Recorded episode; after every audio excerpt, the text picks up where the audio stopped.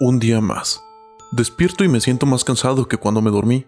No dejo de pensar que hoy será un día inútil en donde todo puede salirme mal. Si tan solo pudiera dejar de repasar en mi mente todos los errores que he cometido. Mi cabeza trabaja mil por hora y no sé cómo detenerla. Me tengo que vestir, pero no sé qué ponerme, me preocupo demasiado por mi apariencia y en lo que otros puedan opinar. ¿Estos zapatos combinarán con los jeans? ¿O el color de mi suéter se mezclará bien con mi camisa? ¿Qué pasará si la gente me mira raro? Tal vez me vean de buena gana como para decirme un cumplido. ¡Ah, ¡Mierda! Deja de pensar y solo vístete. Es muy difícil hacer actividades si cada maldito segundo está repitiéndote que no puedes. Tan solo mírate, estás más preocupado en lo que hiciste ayer que en lo que estás haciendo ahora. Mi foto de perfil tan solo tiene 7 likes no tiene reacciones de me gusta o me importa, y no sé por qué. Apenas Antier subió una foto y alcanzó las 15 reacciones. ¿Qué hice para ofenderlos?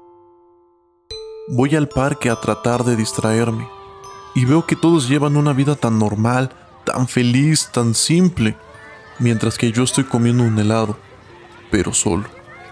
Me pregunto si toda esta gente alrededor tendrá problemas si ellos también pasarán por lo mismo que yo. Valeria me pregunta si puedo verla y comer con ella hoy. Apenas lo su mensaje y no dejo de pensar que haré mal. Pero vamos, no tiene por qué acabar mal. Llego a la cita y ella está esperándome. Gracias a Dios ya está esperándome. No tendré que sufrir con el miedo de que no vaya a llegar.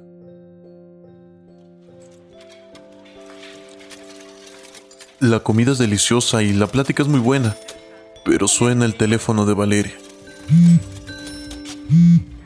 Me dice que tiene que irse de urgencia. Maldita sea. Ahora no dejo de pensar que tal vez se fue por algo que yo dije. La ansiedad vuelve y me llena de miedos. Pago mi parte de la cena y me voy a casa. ¿Y ahora qué hago? Nadie más me ha escrito y pienso que tal vez en algún punto hice algo para ofenderlos. Trato de estar tranquilo y me meto a ver nuevamente mis redes sociales, pero eso no ayuda. Al contrario, me hace sentir peor. El ver que mis amigos están logrando objetivos, metas, sueños, mientras que yo solo pido librarme de esta situación.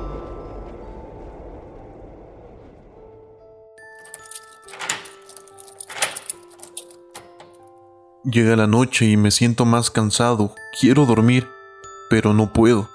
Mi mente me recuerda todo mi día y me manda escenarios alternos donde pude haber hecho mejor las cosas.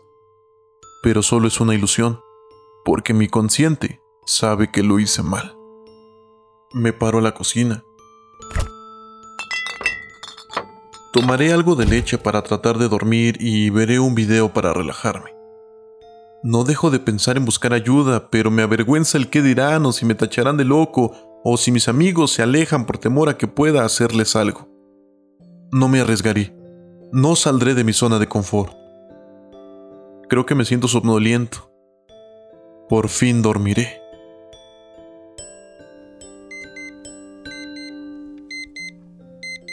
Un día más. Me despierto y me siento más cansado que cuando me dormí. No dejo de pensar que hoy será un día inútil en donde todo puede salirme mal. Si tan solo pudiera dejar de repasar en mi mente todos los errores que he cometido. Mi cabeza trabaja a mil por hora y no sé cómo detenerla.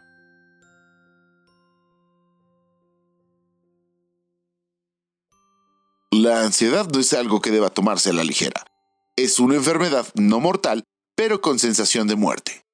La ansiedad a nivel mundial es el trastorno psiquiátrico más importante, ya que más de 264 millones de personas viven con él, según cifras de la Organización Mundial de la Salud. De acuerdo con la encuesta nacional de epidemiología psiquiátrica, en México se estima que los trastornos mentales afectan a casi 30% de la población.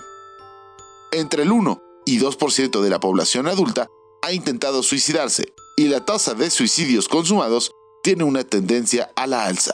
En este sentido, en la actualidad el suicidio es la segunda causa de muerte entre los 15 y los 29 años según la Organización Mundial de la Salud en 2018. Así es que si conoces a alguien que directa o indirectamente te haya comentado que siente o que tiene esta enfermedad, no lo dejes solo y acompáñalo a buscar ayuda profesional.